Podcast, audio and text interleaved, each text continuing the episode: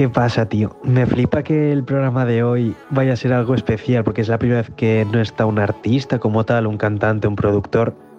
Y abrir un poco así el espectro de grinding. Eh, a Isma yo lo conocí a raíz de Twitter, me hacía gracia las tonterías que ponía y demás. Pero luego ya fui cuando me di cuenta de que él tenía un proyecto como Iscariot, que andaba involucrado en la bendición 9K, y es la primera vez que hablé con él para hacer algo conjunto, ¿sabes? Y conocer mejor lo que estaba haciendo. Y creo que es una persona como súper joven, con un montón de ganas de hacer cosas e ingeniosa, ¿sabes? Que nunca le va a faltar el curro. Así que nada, me gustaría que la gente conociese un poco a Lil Silva, a Isma. Píllate el micro ahí. ¿Qué tal? ¿Qué tal estás? ¿Cómo te encuentras? Muy bien, muy bien. Para quien no te conozca, no haya seguido los 100.000 proyectos en los que estás, cuenta un poco quién eres, qué estás haciendo ahora. Pues soy Ismael Silva. eh, me gusta definirme como director creativo Vale. y he estado en numerosos proyectos, mm, sobre todo de la industria musical, y tengo también mi propia marca de ropa, que es como mi eh, foco principal, o por lo menos eso intento. Y poquito más, pero sí, o sea, industria musical, industria de la moda. Yo creo que lo primero que escuché de ti, como decía antes en el audio, es por Iscariot, la marca de ropa. Empiézame contándome un poco por ahí, en plan de cómo nace desde la pasión por la moda a decir, joder, eh, eres súper joven, ¿cuántos años tienes? 22. 22. A decir, voy a empezar una puta marca de ropa desde aquí, desde Madrid. Justo, Cuéntame. pues, eh, a ver, en mi casa se respira moda desde hace mucho tiempo. Mi padre fue modelo, entonces eh, siempre hemos hablado de marcas y he visto desfiles desde pequeño y demás. Nunca me ha interesado como a full de decir, ¡buah, la moda, lo mío, tal! Siempre ha sido como más eh, la música y el rollo, pero no sé, como en principios de 2018 fue cuando, o sea, es como muy cliché, todo el mundo que tiene una marca de ropa dice lo mismo, pero Claro. eh, iba como a Inditex, tal, no sé qué, y nada de lo que había como que me molaba, ¿sabes? O sentía como que re- me representaba. Y decidí como empezar a hacer diseños y demás, porque yo empecé haciendo eh, diseño gráfico autodidacta en Photoshop, eh, haciendo banners y logos a youtubers y, intros de After Effects y demás. Y ahí es cuando dije, pues todos estos diseños que hago como para mm, otra gente, me molaría hacerlos para mí y tenerlos en ropa, que- porque al final como me mola la ropa y demás. Y así empecé haciendo camisetas. Al principio mm, no vendía o sea, prácticamente nada, las hacía para mí.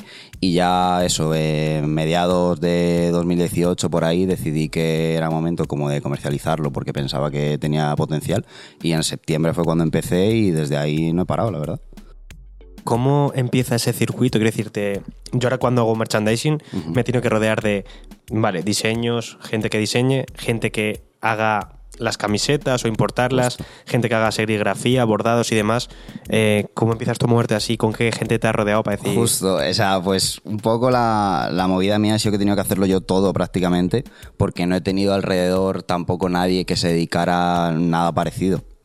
Yo los diseños, pues eso, en plan, como ya tenía conocimientos de diseño y demás, pues ahí por donde empecé a tirar y luego tema proveedores, tema textil, etcétera, investigando prácticamente. Al principio los hacía como en una copistería de ahí de mi barrio que era un papel horrible, transfer que quedaba fatal y luego ya como empecé a investigar en distintos procesos de, de estampación, serigrafía, digital, tal, no sé qué y empecé a probar y a probar y a probar eh, con lo que a mí mejor me funcionaba y así fue como empecé a descubrir todo. De lo último que vi me volvió bastante loco fue, joder, esa promo con Chiri Vegas, que es como, hostia, tío, joder, es un artista con el que lo hemos flipado todos y encima ahora que está todo el mundo volviendo a hablar de él Justo. por lo que representó en la época, eh, por estar adelantado como estaba siempre. Eh, joder, ahora ha sacado un mini documental acompañado de la línea de ropa de. Grimy, en plan de cómo nace esa idea tuya. Entiendo que tienes muy puesto el foco en Madrid y tal. Sí, sí, sí, pero de sí. repente fue como, wow. Eh, pues eso, en plan, por tener muy puesto el foco en Madrid, tanto en mi vida personal como en lo que quiero representar con la marca, eh, para esta nueva colección quería incluir a un montón de gente que me ha influenciado y que me representa en el sentido de si no existiera toda esa gente, yo no tendría ni la mitad de los códigos que tengo que luego puedo aplicar en la ropa, igual que ellos los aplican en la música o en otras disciplinas. Entonces, eh, empezar eh, con Chiri para mí era como mm, obligatorio porque me parece como el fingerprint, o sea, el blueprint de, de toda la movida que se empezó a hacer en Madrid y que trajo tantos códigos yankees Literal. aquí, o sea, no sé, muy loco. No le pillé, obviamente también por mi edad, como en su momento y demás, como que le descubrí, eh, mm, bueno, mi primo me enseñó a Zetangana en su momento, no era ni siquiera crema, ya era Zetangana. Y empecé a eso, a investigar un montón de referencias, que tiraba frases que a lo mejor me sonaban de, de algún otro tema que estaba escuchando mi primo, lo que sea, y ahí ya descubrí a Jaco, a Chiri, a Hermanos Herméticos, etcétera. Y no sé, y eso, y quería hacer algo con Chiri 100% y hablé con GP. Y justo me comentaron esto, que esto hablamos hace mucho y me comentaron, eh, no podemos sacar ropa de Chiri y tal, porque tenemos un proyecto que no podemos decir para septiembre del 22, tal, que es Claro. esto de ahora. literal. Y, mm, pero sí, sí, en plan, el que eh, apareciera en el vídeo con el audio que me mandó y demás. Eso, eh, súper majo, súper mm, puesto con ellos, ¿sabes? Y, y la verdad que se lo agradezco un montón. Puestos ya en la industria musical, eh, joder, hemos ya hablado alguna ocasión, ya hemos trabajado cosas en relación a tu involucración en la bendición, en- con la bendición 9K, que era como esa escisión del sello, ese hijito, Sí.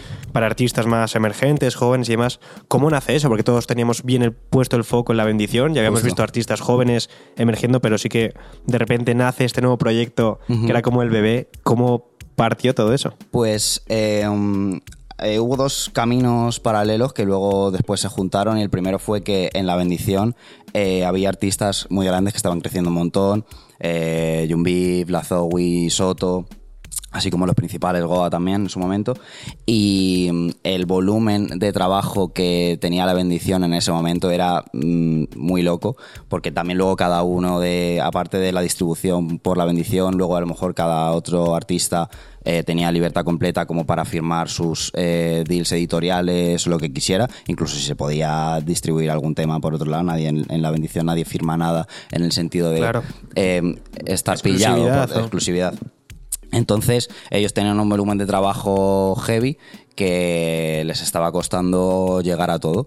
Y luego, por otro lado, yo con mi, mi primo, le llamo mi primo, no es mi primo, pero con mi primo Dani Dangal, es. eh, empecé un sello que se llamaba Monte Carlo Records y solo llegamos a distribuir tres temas, hicimos también como una especie de podcast que tampoco llegamos a hacer mucho, básicamente porque para cuando mm, eh, mm, llevábamos tres o cuatro releases, hablé con Fernando por teléfono y me comentó toda esta movida de eh, um, que la bendición tenían esa carga de trabajo y no sé qué y no sé cuántos y nos ofreció si queríamos eh, trasladar eh, esa parte como Monte Carlo Records a hacer como una especie de subsello de la bendición que era otro grupo de trabajo para artistas emergentes y demás y cogíamos parte de sus artistas y podríamos meter nosotros también a los nuestros que teníamos en ese sello. ¿Ya conocías a Fernando de antes o fue a raíz de lo que estabais haciendo que él Sí, puso un poco el conocí- foco? Como conocía a Fernando de antes, conocerle personalmente le conocí en un rodaje de, de Carlos Salado, en, en un spin-off de Criando Ratas. Y, mm, y no sé, ahí empezamos a hablar, tal, habíamos hablado alguna vez por Instagram, en alguna historia, pero nada en plan personal mm, ni, ni de trabajo siquiera. Y mm, ahí es cuando empecé, no sé con qué o cuál fue, pero hice una portada para, para la bendición, creo que fue eh, la de San Laurent Cocaine, de, de Goa, Luis y, y Dafre.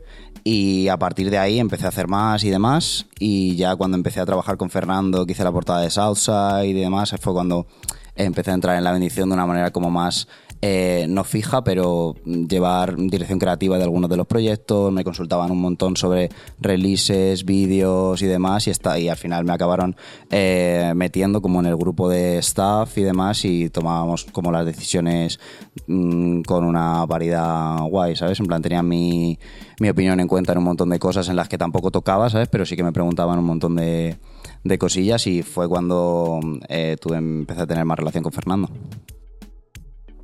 Tuvisteis el release de la primera mixtape de la, la Bendición 9K con un montón de artistas y tal. ¿Sigue activa la movida? O sea, ¿cuál es el papel vuestro que ejercéis ahora? ¿Tenéis pensado sacar más releases?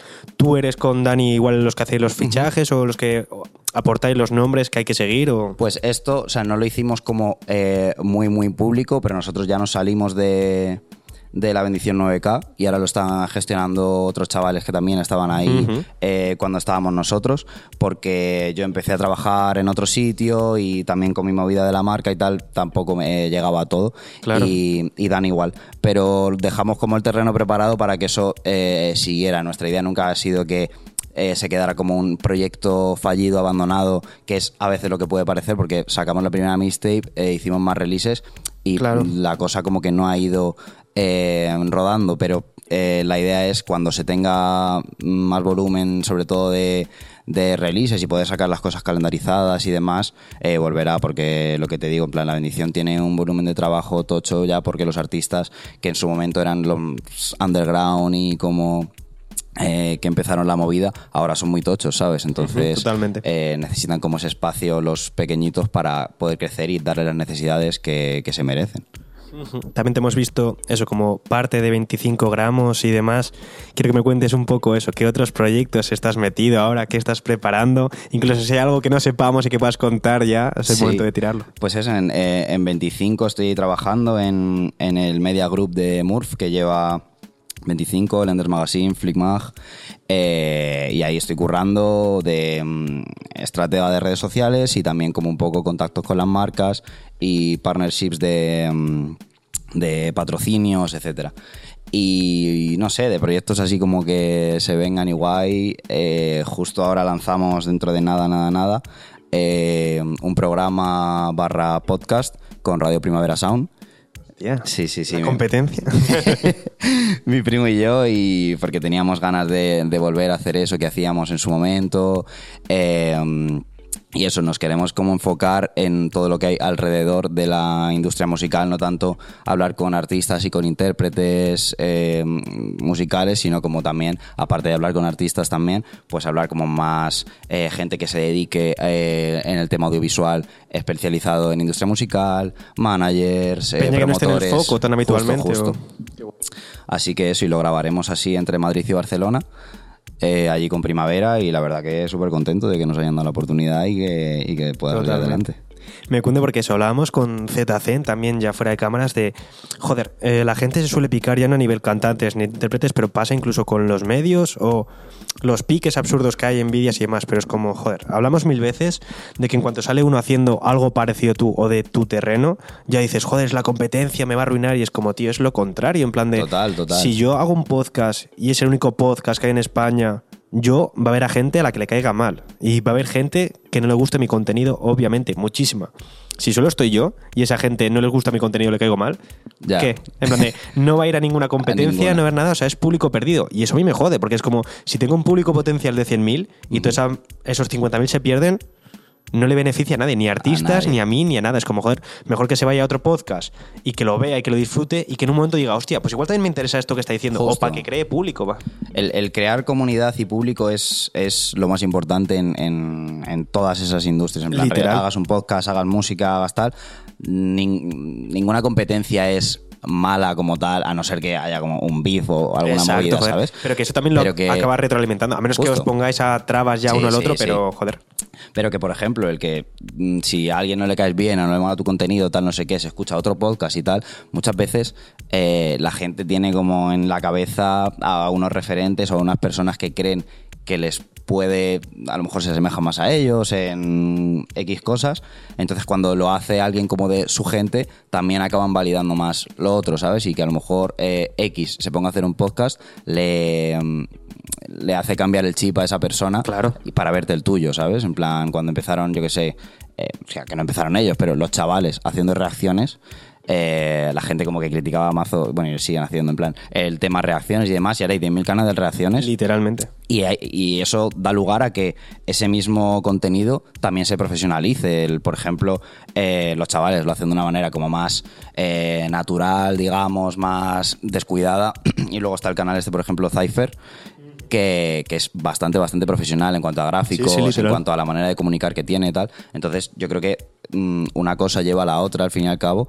Y no sé quién empezó antes de los dos, pero aún así es como que sin los chavales yo no hubiese descubierto a, este chaval, ¿sabes? Que está haciendo formatos nuevos, guays y demás. Yo qué sé, está bien. Son actitudes y creo que pasa más en el arte. No entiendo muy bien por qué, pero es como, tío, en el fútbol hay casos y casos, pero es como eso, tío. Lo mítico de tener tres porteros en un equipo. El que está sentado en la banqueta no está diciendo "Uf, que este hijo de puta me está quitando el puesto, está diciendo, joder, tengo que entrenar o tengo que Justo. aprovechar la movida de que se Y un lesione. día voy a coger y voy a salir Exacto. y, lo voy a hacer guay, Y es como, joder, no es en plan de, vale, me retiro, tío, ya está. Es como, no, joder, tienes de hecho otros 10.000 equipos que si no te gusta ese, puedes ir a probar suerte. Y en el arte pasa, en plan de, es que es literalmente eso. Es como, joder, es público perdido, vacío. Si no hay otro contenido que consumir, pues iba a decir, ah, no hay nada de rap para consumir, pues igual me intereso por la pesca ahora. Es como, joder, si hay, sí, sí, si hay competencia es bueno, al fin y al cabo. Claro, claro, claro. Y que todo el mundo evoluciona. Al fin y al cabo, eh, pues eso sí, si te gusta el rap y no hay nada y al final te acabas yendo a la pesca, eh, va a evolucionar el rap y tú te vas a quedar atrás, ¿sabes? Entonces, si hay eh, más contenidos y más cosas para consumir, a lo mejor lo que no te gustaba hace un año te empieza a molar. Que es pasa mucho eso. O sea que... Me cunde encima porque llevo un mes como diciendo que voy a dejar grinding y tirándolo de la pesca y que voy a abrir un programa de pesca y se está metiendo ya en la movida. En plan de, habrá un día que será de repente, wow, ¿cómo ha cambiado esto? Podrás compaginar seguramente. Le estabas hablando de eso, tío, 22 años. Al fin y al cabo, pues ya estamos aquí reunidos, personas, tío, que estamos con nuestros proyectos, tú estás metido en mil movidas. ¿Te da un poco de pánico que la sociedad ahora mismo vaya tan rápido? En plan, de, yo me acuerdo cuando era mi abuelo, mi abuelo iba a currar, se iba a casa, se tomaba una copa de vino, se iba al campo, a la huerta y ya está. Ahora parece que es obligatorio que todo el mundo tenga sus proyectos, que todo el mundo tenga una marca, que todo el mundo tenga un podcast o que haga algo. Y es como, Total. Parece que, que está guay, tío. O sea, lo apruebo y me encanta. Yo soy el primero. Pero parece que estamos como ultra obligados a que todo el mundo haga algo más allá con su hobby, que sea útil, su Sí, tiempo sí, sí, libre. y es como, justo. no tiene por qué, es tiempo libre que puedes dedicarlo a eso, a pasear, tío. No hace falta que hagas algo rentable ni algo útil. Yo hablo mucho de como de este tema con mi primo también y es eh, estamos viviendo como un eh, nuevo renacentismo, pero eh, enfocado en el capitalismo, ¿sabes? Es como Hay que, sacarle rentabilidad encima. Claro, claro, es como que todo el mundo tiene que hacer muchas cosas, todo el mundo tiene que ser mm, artista multidisciplinar, eh, manejar también temas de negocio, etcétera, etcétera, etcétera, pero encima rentable. Y es, eh, es una locura, es una locura porque el mundo va rapidísimo y Literal. cada vez más. Y con esto de los proyectos eh, es heavy porque tú te montas algo y a lo mejor en tres meses está desfasado, en el sentido de que también estamos en, un, en una era como de consumo muy rápido, de TikTok, audios en por tres de velocidad, ¿sabes? Literal. No Eh, se puede perder ni un segundo. Esa es otra. O sea, primero, claro, en un lugar lo que tú dices del capitalismo, de eso, es que antes, joder, todo el mundo tenía hobbies y antes uno podía ser skater y fliparle el puto skate y decirle, joder, lógicamente se tumba en la cama esa noche y va a decir, "Pf, ¿cómo me cundiría ser el siguiente Tony Hawk o vivir de esto, tener una marca? Ahora parece que ya empiezas un hobby con esa obligación. El decir, Justo, en plan, tú no puedes ser skater Y ya. si de repente no tienes una cuenta de Instagram de Literal. no sé qué y te grabas vídeos con un angular y una VHS porque es lo que mola en el skate y no sé qué, ¿sabes? En plan, no, no hay gente que tenga hobbies que no les saque rentabilidad o por lo menos que no lo intente.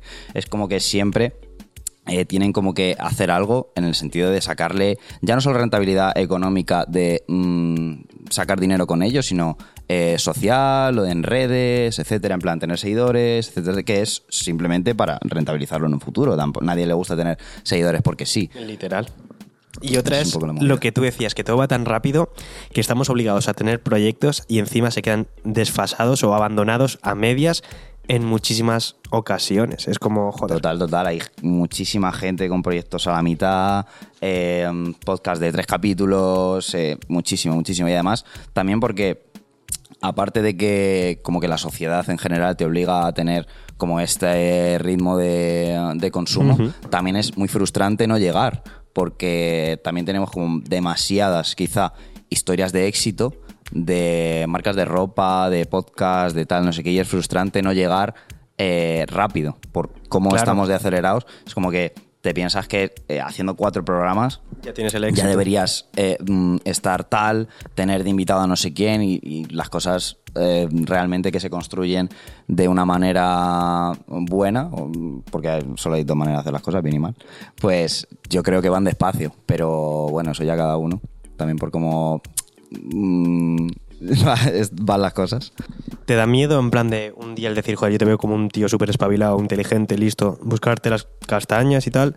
Pues como, joder, te da miedo el decir, vale, estoy metido en la industria musical, estoy metido en la industria del, del arte en general, de la moda, eh, algún día verte y decir, joder, no sé dónde tirar, en plan de no sé qué puerta voy a tener que tocar ahora para tirar adelante, o que entiendo que lo bueno de ser artista, de estar involucrado así, es como, joder, si no tengo un sitio donde tocar la puerta, ya me lo invento yo, ¿sabes? Sí, sí, sí. Seguro que vengo con alguna idea, pero te da miedo en plan de ese bloqueo de decir, guau, No, no me da miedo, sí un poquito, obviamente un poquito de inseguridad. Muchas veces lo, mm, lo pienso y digo, ahora mismo, eh, mañana, eh, desaparece Facebook y acaba Instagram, WhatsApp, tal, no sé qué.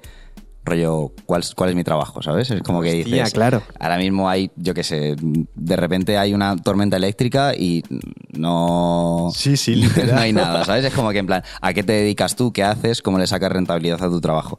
Entonces, pienso mucho eso, pero eh, al fin y al cabo las industrias eh, se tocan todas. La de la moda, la de la música, la de la comunicación y tal.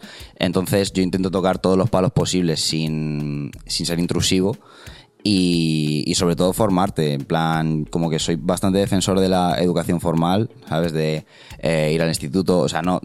La mayoría de los artistas en general o, o gente que está como ahí en el top, ninguno como que defiende la educación formal básicamente porque no empíricamente no lo han vivido. En plan, todos han dejado los estudios, eh, porque al fin y al cabo eh, llega un momento en el que tienes que elegir. Claro, si exacto. quieres ser artista, quieres ser comunicador, quieres ser tal, va a llegar, si, si te pasa joven, va a llegar un momento en el que vas a tener que dejarlo porque la vida no te va a dar, ¿sabes? Pero yo soy partidario de seguir formándose mm, siempre, hacer cursos, hacer... Y encima cada vez hay como más cosas súper eh, específicas. Por ejemplo, hay un, hay un máster, posgrado en el IED de tres meses, que es eh, Management y Marketing de la Industria Musical. ¿Sabes? Que es como súper específico y da clases Kigo, el manager de Pucho, tal, no sé qué. Entonces, como que, no sé, hay, hay cosas, hay recursos. Obviamente tienes que tener dinero para mm, poder formarte, pero en la era que vivimos de la comunicación y de la información, te puedes formar de 10.000 maneras, de manera autodidacta, hay un montón de vídeos y sobre todo juntarte con gente como que ya eh, Claro. está dentro de la movida y escuchar, básicamente. Eh, siempre cierro de la misma forma. Claro, contigo es más difícil porque a los artistas les suelo decir eh, qué consejo le darías al tal del primer álbum o lo que sea. ¿Cuál fue tu primer proyecto? ¿Cuál fue la primera vez que dijiste tú, wow, voy a empezar esto con mi movida? Pues eh, aparte de cuando empecé con el diseño de, mm, de banners y de tal, también hacía camisetillas en una página que no la venía a mencionar. los trapos sucios Silva. En plan. Que, mm, que eso, yo hacía diseños como de raperos y demás, en plan para, para sacarlo fácil, rollo de Lil Pump, eh, mm, esa, ese momento. Y, mm, y la verdad que no me fue mal y lo que fue lo que me sirvió como para financiar eh, luego cuando quise hacer mi movida propia, pero yo lo que le diría como a cualquier chaval o a cualquier persona que como que esté intentando formar eh, un proyecto, eh, lo primero es que se lo piense bien. Literal. El- no, no que se piense bien el proyecto, sino que, si quiere hacerlo, porque es, es cargante. Llevar cualquier tipo de proyecto personal es súper cargante y sinceramente no creo que todo el mundo esté preparado, pero sí que creo que todo el mundo puede estar preparado. Entonces sería eso, en plan, formarse y sobre todo pensar mucho, pensar, tener un storytelling siempre detrás de cualquier cosa que hagas, que nada sea al azar, porque vas a tener que respaldarlo en algún momento y no funciona ahora mismo nada en, iba a decir en este país, pero bueno, en el mundo, sin algo detrás que le puedas dar eh, validez. Básicamente porque la gente que está en el top no son chavales jóvenes o chavales que mm, hayan vivido esta era de hago esto porque sí y ya está, sino como que los que están moviendo los hilos realmente son gente que necesita eh, que les expliques por qué estás haciendo X. Entonces, sobre todo tener un porqué para todo y poder respaldarlo. Buen consejo, la verdad. Nada, eh, por último, eso, espero que haya estado cómodo, que te haya gustado el vodka. Está rico, la verdad, está rico. Y nada, joder, muchas gracias por estar aquí y compartir este rato. ti por invitarme. Nada, joder. Muchas. ¿Qué pasa, tío? Eh, me flipa ver a gente como Isma, espero que te haya gustado a ti también el programa, porque joder, motiva ver a gente con tantas ganas de hacer cosas y de tirar proyectos hacia adelante, y es como mazo inspirador, ¿sabes? Así que nada, espero que le haya gustado lo mismo a la gente también.